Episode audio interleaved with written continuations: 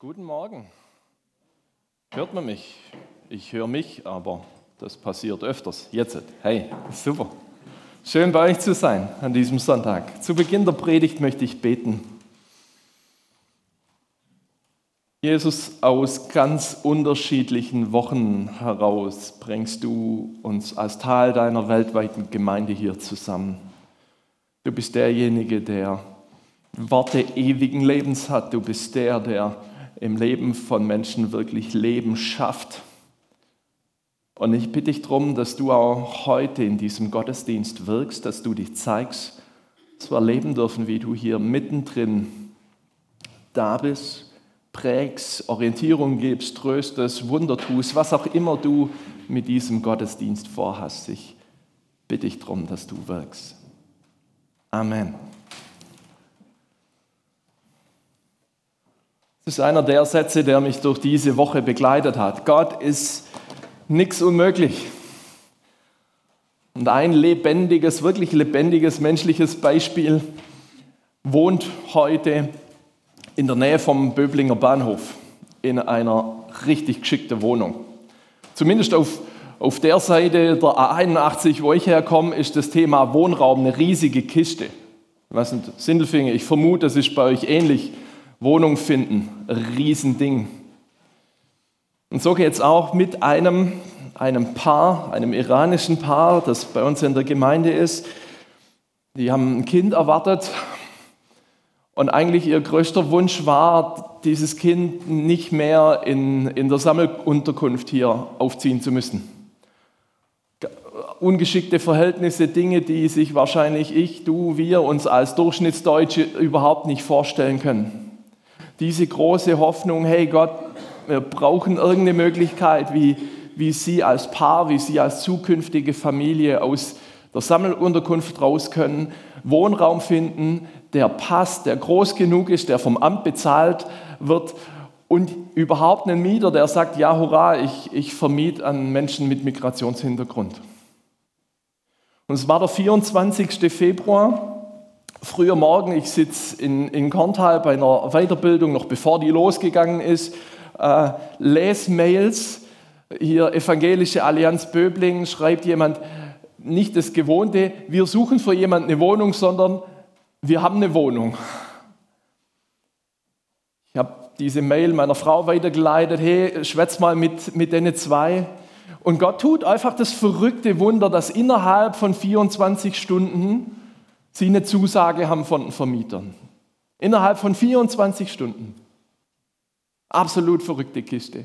Und dann sagt auch noch das Amt ja, ja, das auch noch seinen Haken dran machen muss. Und Gott führt es so, hier ganz knapp nach Geburt von diesem kleinen Menschen haben sie ein neues Zuhause. Das ist der Hammer. Wir staunen als Gemeinde und freuen uns drüber und sagen, hey Gott, du bist verrückt. Du bist derjenige, der Unmögliches möglich macht. Mitten in dieser Situation. Dann war ich bei ihnen bis zu Besuch, es war noch eben im Winter. Und da sagen sie, wir machen eigentlich nicht die Heizung an, aber von oben und von unten kommt so viel Wärme von den anderen Wohnungen. Ohne Fußbodenheizung ist der absolut schwäbische Traum. Gott, du machst Unmögliches möglich. Es ist dieses Staunen, das, das mich immer wieder begleitet, wenn ich sie sehe. Gott, du machst Unmögliches möglich. Dir ist wirklich nichts unmöglich. Weißt du, und gleichzeitig erlebe ich Menschen wie, wie einen Familienvater, von, den, von seinen Kindern hat eines eine, eine Hörschädigung, dass es so ein, so ein Implantat braucht, so ein Cochlea-Implantat. Und, und er sagt, seit Jahren wir, wir beten und hoffen drum, dass dieses Ding nicht mehr notwendig ist.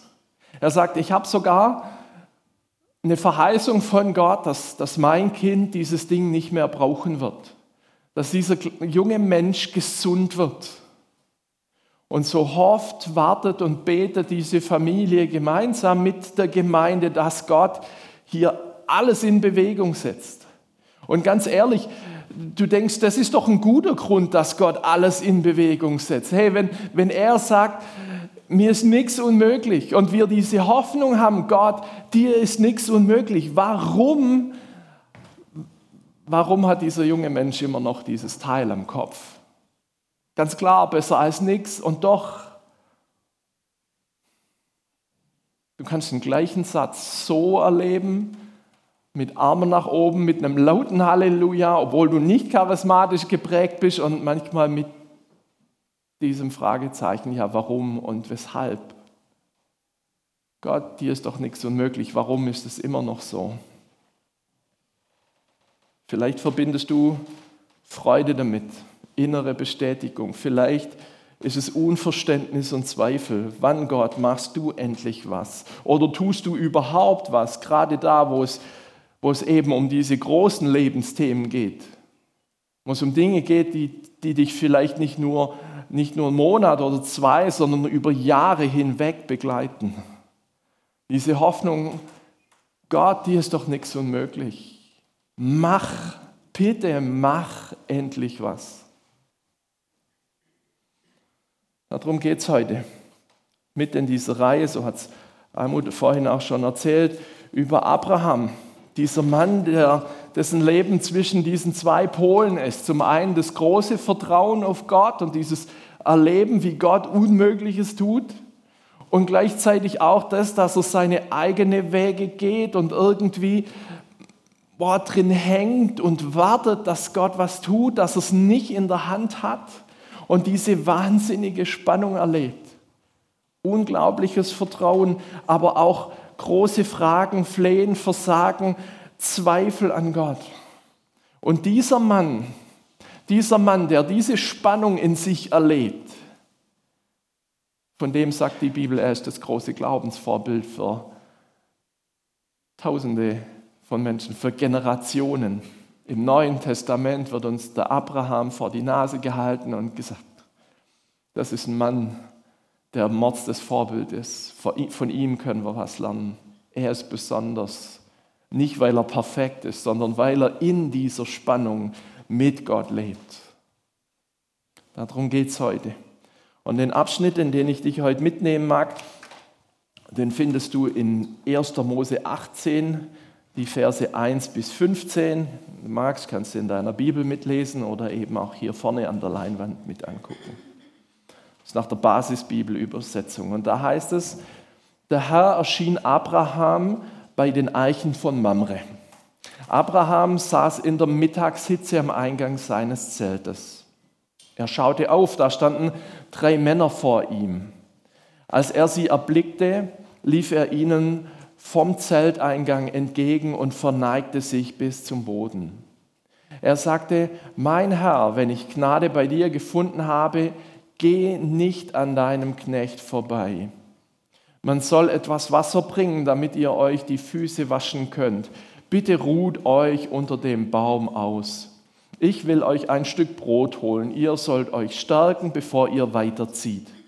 Und deshalb seid, Entschuldigung, seid ihr ja bei eurem Knecht vorbeigekommen. Und die Männer antworteten, tu, was du gesagt hast. Abraham eilte ins Zelt zu Sarah und sagte, schnell, bereite eine große Menge Teig zu und backe Fladenbrot daraus. Er selbst lief zur Rinderherde, nahm ein zartes, junges Kalb und übergab es einem Knecht. Der bereitete es rasch zu. Abraham nahm Butter, Milch und das fertig zubereitete Kalb und brachte es den Männern. Und während sie aßen, blieb er bei ihnen unter dem Baum stehen. Sie fragten ihn, wo ist deine Frau Sarah? Und er antwortete, drin im Zelt. Darauf sagte einer der Männer, nächstes Jahr um diese Zeit komme ich wieder zu dir, dann wird deine Frau Sarah einen Sohn haben. Sarah stand am Zelteingang hinter Abraham und konnte alles hören. Die beiden waren schon sehr alt und Sarah hatte längst nicht mehr ihre Tage.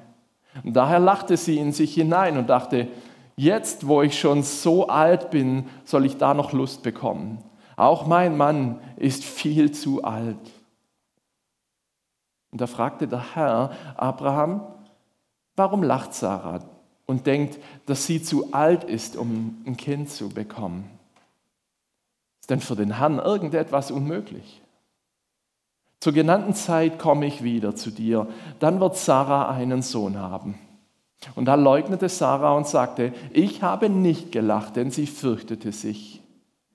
Er aber entgegnete, doch, du hast gelacht.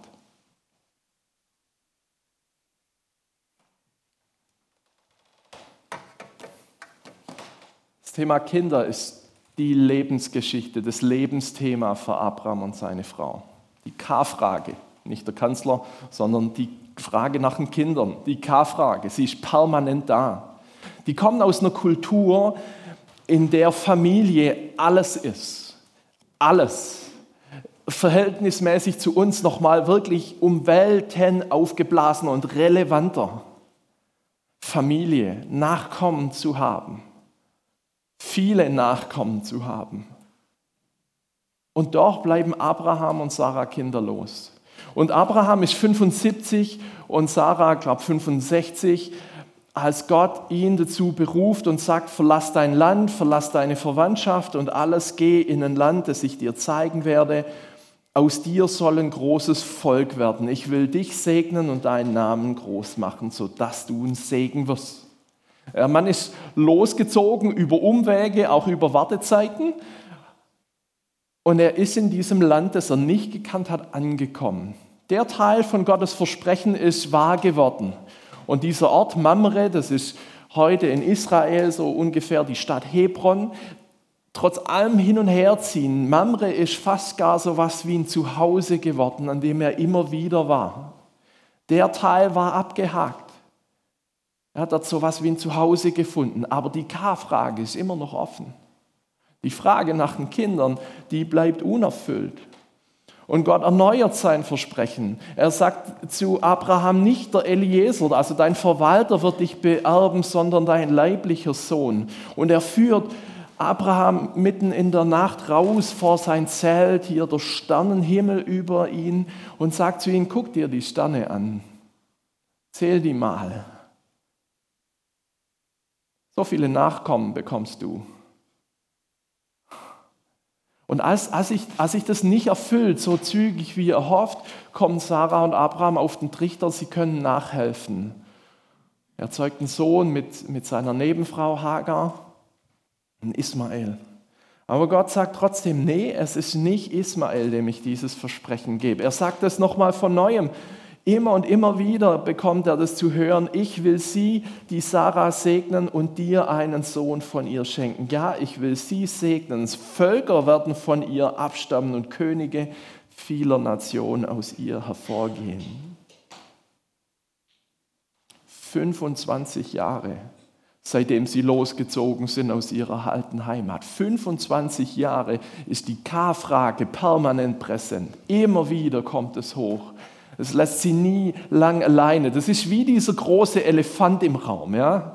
Wenn ihr dieses Sprichwort kennt, the elephant in the room. Dieses riesige Ding, das da ist, aber keiner drüber redet. Und jeder versucht sich irgendwie halbwegs elegant drumherum zu winden, um nicht wieder dran anzuecken. Das ist die K-Frage ist das Elefantenthema ihres Lebens. Und die zwei schwanken zwischen Vertrauen auf Gott und diesem Zweifel, ob da noch wirklich was draus wird. Über Jahrzehnte. Vielleicht haben sie, bevor sie in, nach Israel losgezogen sind, das eben irgendwann mal an den Nagel gehängt, das Thema. Und dann schiebt Gott sie da wieder hinein. Wieder 25 Jahre. Stell dir das vor, wie verrückt, wie lang das ist. Gott ist doch nichts unmöglich. Das ist die Hoffnung mit aller Spannung, die da drin steckt. Ich habe es vorhin schon ein bisschen angedeutet, eben in diesen so zwei super unterschiedlichen Erfahrungen von Menschen, die ich kenne. Und diese Spannung ist da. Und vielleicht gibt es für dich solche K-Fragen, solche Elefantenthemen, die irgendwie da sind, um die sich rumzuwinden saumäßig schwer ist. Sie kommen immer wieder auf und im Moment, in dem du nicht drüber nachdenkst, stößt irgendwie wieder dran, wann endlich. wann endlich passiert Heilung? Wann endlich passiert Vergebung? Vielleicht wann passiert sogar Versöhnung zwischen diesem Menschen und mir? Wann endlich, so wie Abraham und Sarah, werden wir Eltern? Wann endlich finde ich einen neuen Arbeitsplatz? Vielleicht hast du mit manchen Elefantenthemen schon längst abgeschlossen, Wünsche begraben und gesagt, okay, Haken dran, Gott, wenn es nicht sein soll, dann passiert es eben nicht. Auch das gibt's. Abraham wird an diesem Tag in Mamre plötzlich wieder mit dieser K-Frage konfrontiert. Der hat eigentlich gar keinen Plan, wer da kommt. Das sind einfach drei Männer und, und er, er macht den übertrieben großzügigen Gastgeber. Er haut raus, was in seine Fässer steckt. Ja, also wirklich, er ist großzügig ohne Ende als Gastgeber und, und ist bei seinen Leuten, während sie am Essen sind und ganz ohne Vorwarnung haut einer von ihnen das raus, dass er sagt, hey, wo ist deine Frau? Die Sarah, ja, die ist im Zelt. Ja, jetzt um die Zeit in einem Jahr werdet ihr Eltern sein.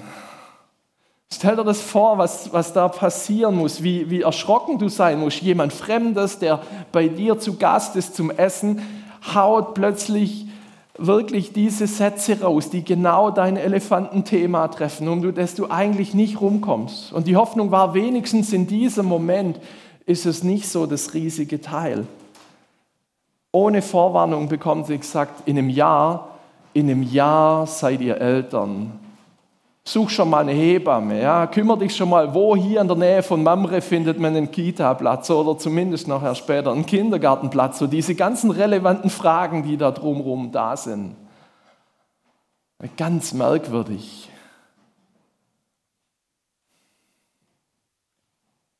Was Sarah macht, ist, sie lacht. Sie lacht. Sie lacht und es ist kein Lachen voller Freude. Vers 9 bis 11, ups, das habe ich gerade schon gehabt hier, genau, wo das, wo das da mit Thema ist. Dann eben so hier, sie steht im, im Zelteingang auf der anderen Seite, die sind schon alt. Ja, Sarah weiß, was los ist. Die waren schon sehr alt, Sarah hatte längst nicht mehr ihre Tage.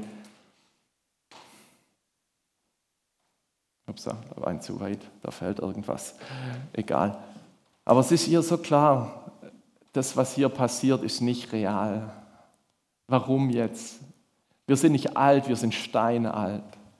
Ich kann nicht mehr Mutter werden und Abraham ist auch nicht mehr fähig, Papa zu werden. Stell dir das vor, in dem Alter Papa zu werden.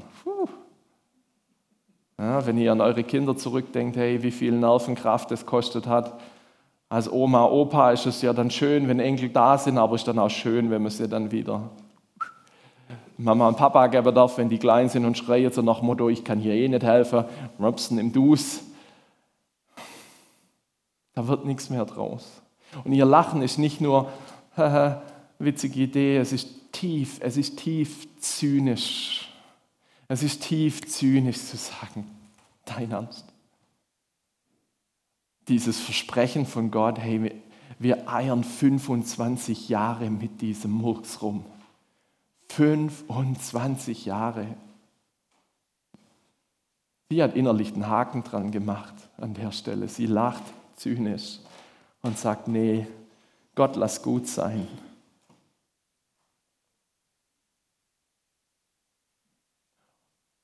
Sie steht im, im Zelt und denkt, sie kann heimlich lachen. Und plötzlich, plötzlich dreht sich diese Kiste um, nämlich dass, dass sie gar nicht so heimlich lachen konnte. In Versen 13 und 14 kommt es dann raus, als plötzlich einer vom Besuch, nicht nur irgendwer, sondern wo sich dann rausstellt, hey, es ist Gott selber, wo er dann zu, ihn, zu, zu Abraham sagt, hey, warum lacht Sarah und denkt, dass sie zu alt ist, um ein Kind zu bekommen?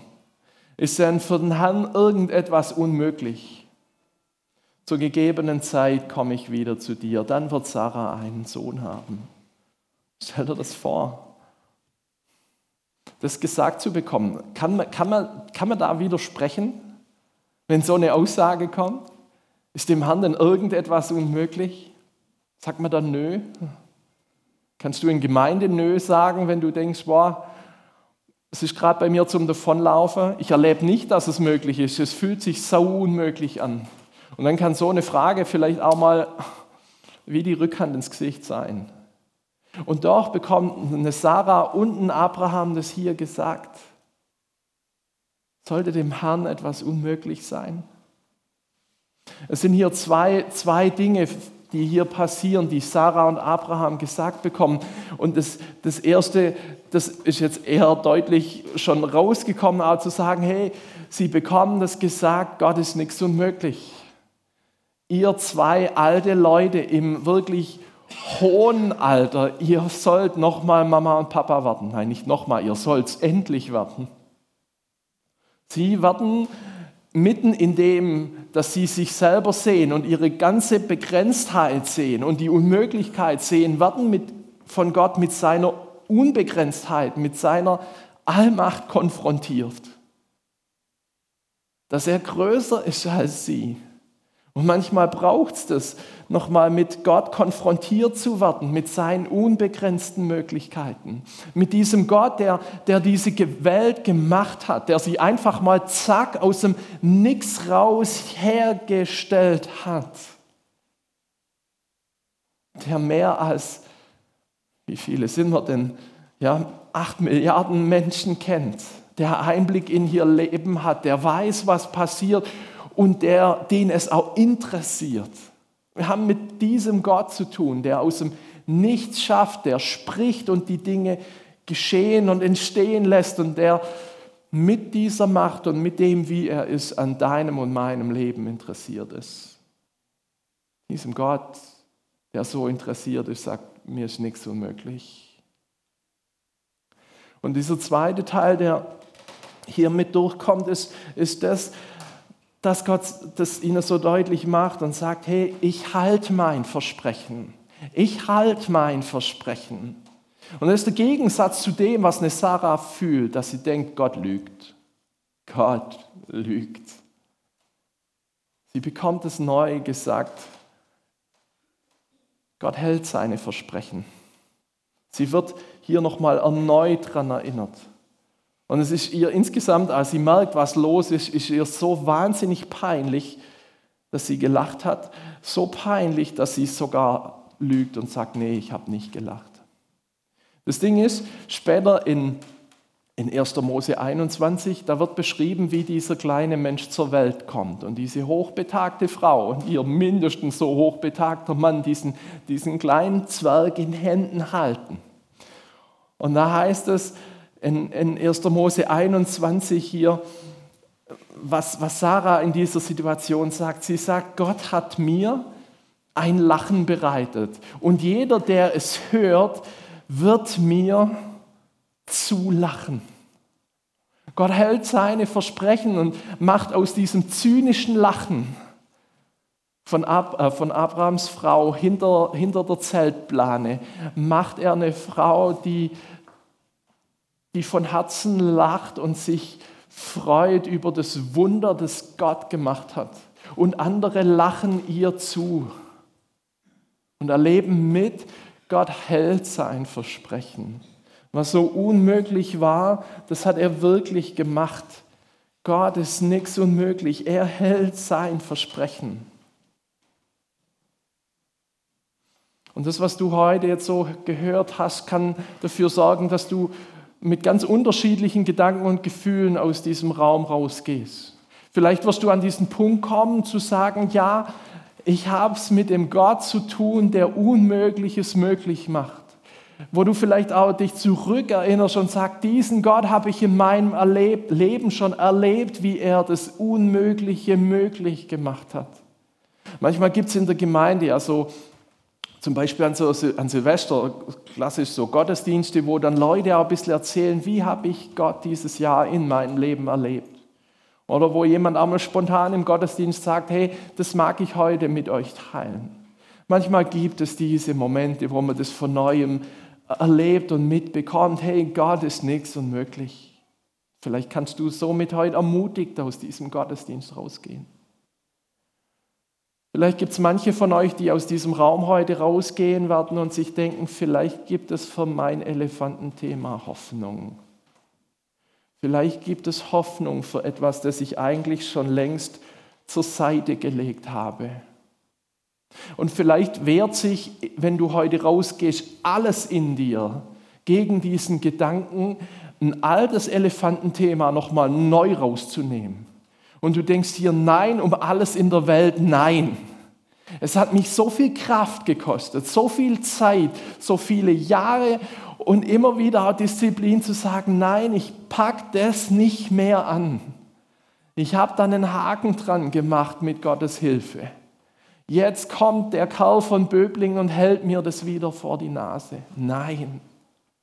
Und auch das ist ein legitimer Gedanke, zu sagen, ja, ich lasse meine Finger davon. Wir haben mit Gott zu tun, der dem nichts unmöglich ist, der seine Versprechen hält. Und gleichzeitig, neben dem, dass er auch heute übernatürliche Dinge tut, habe ich nicht die Garantie, dass er meine tiefsten Wünsche erfüllt. Ich habe diese Garantie nicht. Es gibt eine Person in der Bibel, die die Geschichte von Abraham und Sarah nur zu gut kennt. Er lebt nicht nur Jahrhunderte, sondern Jahrtausende später. Es ist Paulus, der diese Geschichte von Abraham und Sarah und ihrem Sohn Isaac kennt. Der genau diese Worte zitiert, ähm, wo, wo, wo das heißt hier, äh, und Abraham vertraute Gott und Gott rechnete es ihm zur Gerechtigkeit an. Mitten in dieser K-Frage, die noch unbeantwortet ist. Der weiß, Gott ist nichts unmöglich. Er hat es selber erlebt, wie Gott an ihm handelt. Er hat erlebt, wie Gott durch ihn an anderen handelt. Und gleichzeitig ist es der Kerl, der irgendeine Geschichte körperlich hat, die nicht weggeht. Im zweiten Korinther beschreibt er das, dass er sagt, er, er, redet von dem Pfahl im Fleisch, was auch immer das Ganze ist, ist hart spekulativ. Er sagt, ich habe dafür gebetet zum Herrn. Im Vertrauen eben auch.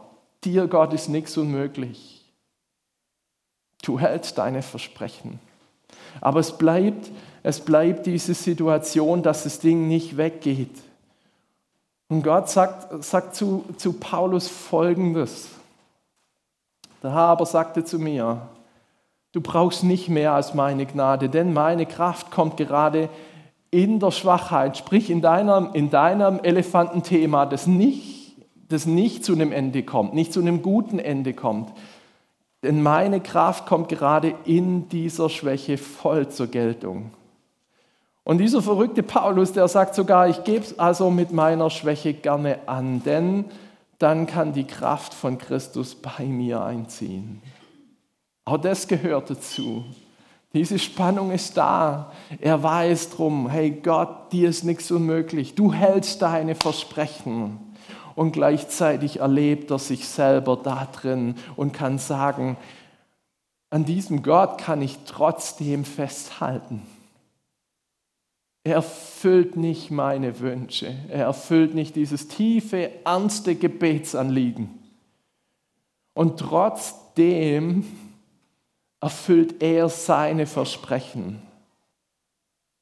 Gott ist nichts unmöglich. Er erfüllt seine Versprechen.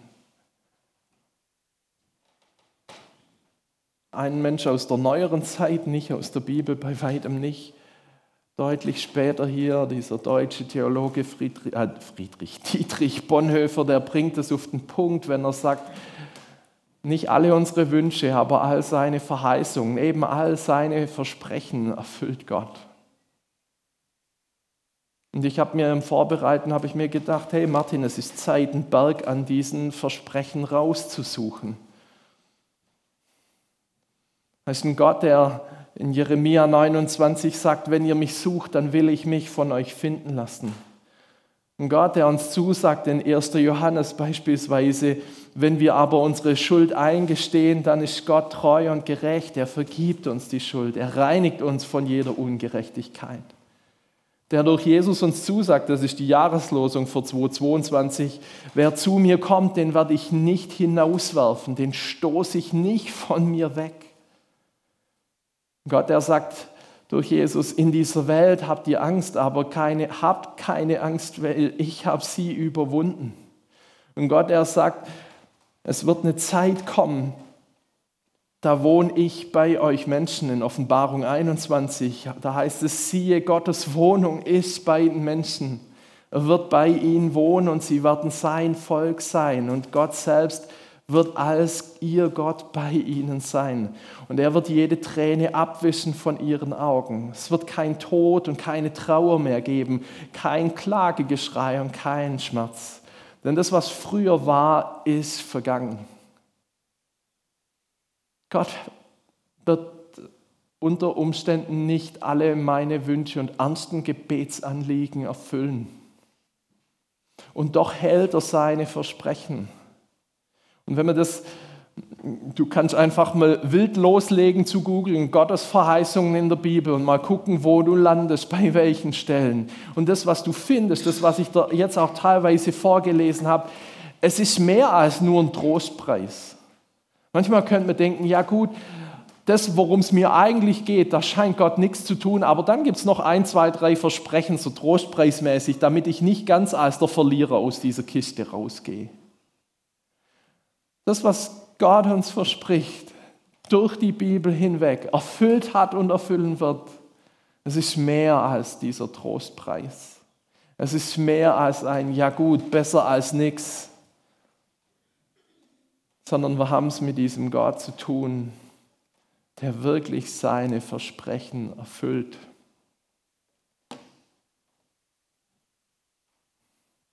Ich mag dich heute Morgen und damit komme ich zum Schluss zu drei Dingen einladen, wenn du möchtest. Zum einen vielleicht wieder von neuem dich auf Gott einzulassen, zu sagen, Gott, wenn es dich gibt, wenn du gerade am Suchen bist, wer ist der Kerl überhaupt und was will der von mir? Alpha-Kurs fragen. Ich will mich neu auf ihn einlassen, wenn es dich wirklich gibt. Wenn du sagst, wer mich von Herzen sucht, von dem will ich mich finden lassen. Wer mich von Herzen sucht, von dem will ich mich finden lassen. Hey, ich will mich auf diese Suche nach dir begeben. Vielleicht ist dieses Einlassen auf ihn auch im Wissen hier, dass ich es nicht in der Hand habe, wie er zeigt und was er tut. Und doch ist diese Erfahrung da, er lässt sich finden und, und in der Gemeinde kommt es immer wieder raus, wie wunderbar und verrückt und unglaublich er handelt und Unmögliches möglich macht. Das passiert immer wieder. Vielleicht neu zu sagen, hey, da wo ich stehe, ich will mich neu auf dich einlassen.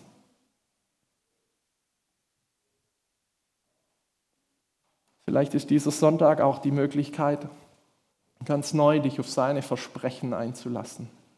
Zu sehen, hey, dass das, was Gott zusagt, was Gott dir und mir zusagt, das ist mehr als nur irgendwie so ein, so ein kleiner Trostpreis, sondern es, es, ist, es bedeutet unglaublich viel, mehr als ich mir vorstellen kann. Vielleicht beginnt es mit einem wilden Googeln Gottes Verheißungen in der Bibel. Zu sehen, was sagt er? Was ist sein Versprechen? Vielleicht ist die Chance, neu seinen Schatz zu entdecken, den er uns zusagt. Und vielleicht, das ist das Letzte, vielleicht ist es dran, einen unerfüllten Wunsch ruhen zu lassen und nicht mehr auszugraben. In meinem Umfeld habe ich mehr als genug Menschen, die an diesem Punkt gestanden sind, zu sagen, gebe ich Gott den Freiraum, mein und unser Leben ganz anders zu führen, als wir es uns über Jahre und Jahrzehnte erhofft und erbeten haben.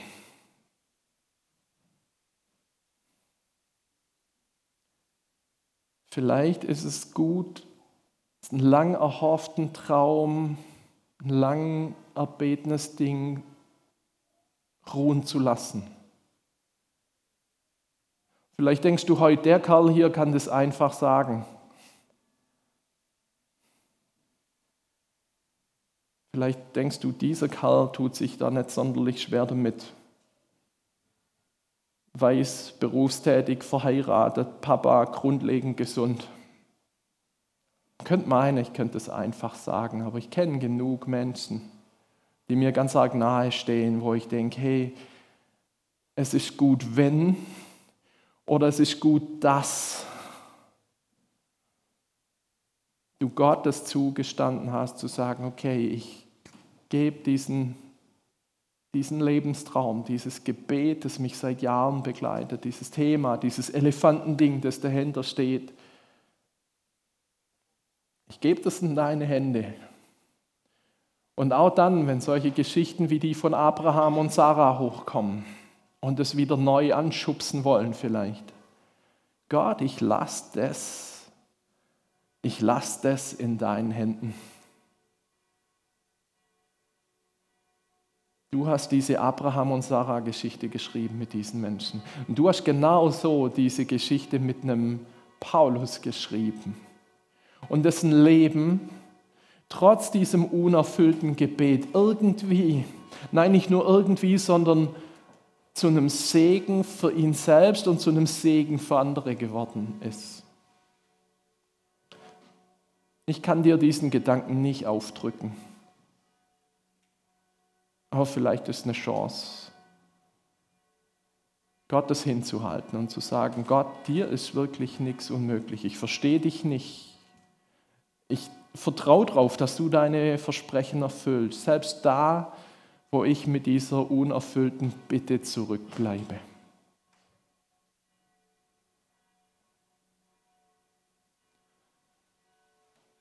mit dem, wo, wo Gott dich heute vielleicht in der einen oder der anderen Form oder auch vielleicht gar nicht angesprochen hat, mag ich dich einladen zu einer Zeit der Stille, wenn du möchtest, um, um ihm zu sagen, hey, was, was dich jetzt beschäftigt nach dem, was du gehört hast. Ihm zu sagen, was vielleicht gerade ein Elefantenthema ist. Und ich spreche dann nochmal ein lautes, laut gesprochenes Gebet.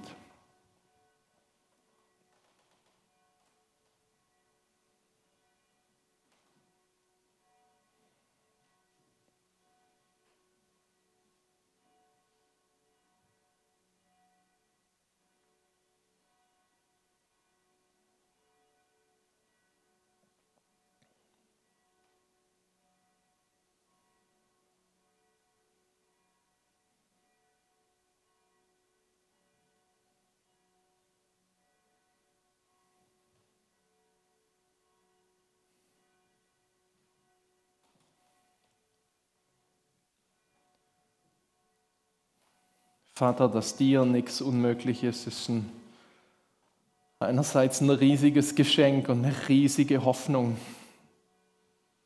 Und du weißt, wer gerade da besonders drauf hofft. Und ich bitte dich um dieses Geschenk und dieses Wunder, dass wir das erleben dürfen, wie du das Unmögliche möglich machst. Und das, was daraus passiert, zu deiner Ehre passiert. Und Lob erwächst und Menschen sich mit freuen und dich mit drüber loben.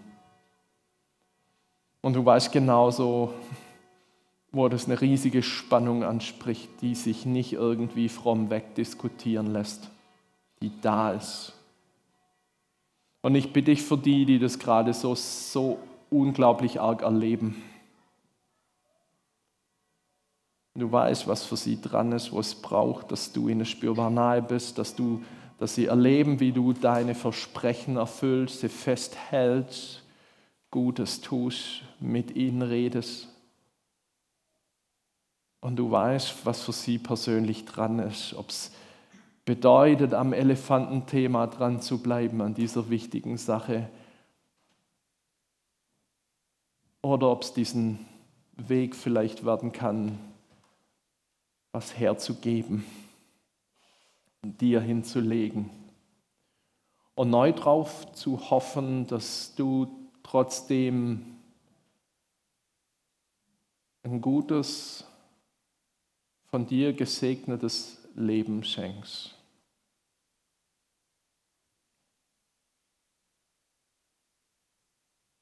Danke, dass du um, um jeden und jede weißt, die hier drin sitzt, mit dem, was heute relevant ist und mit dem, wie das morgen am Montag wieder Thema wird. Du bist da und du weißt, was es braucht. Amen.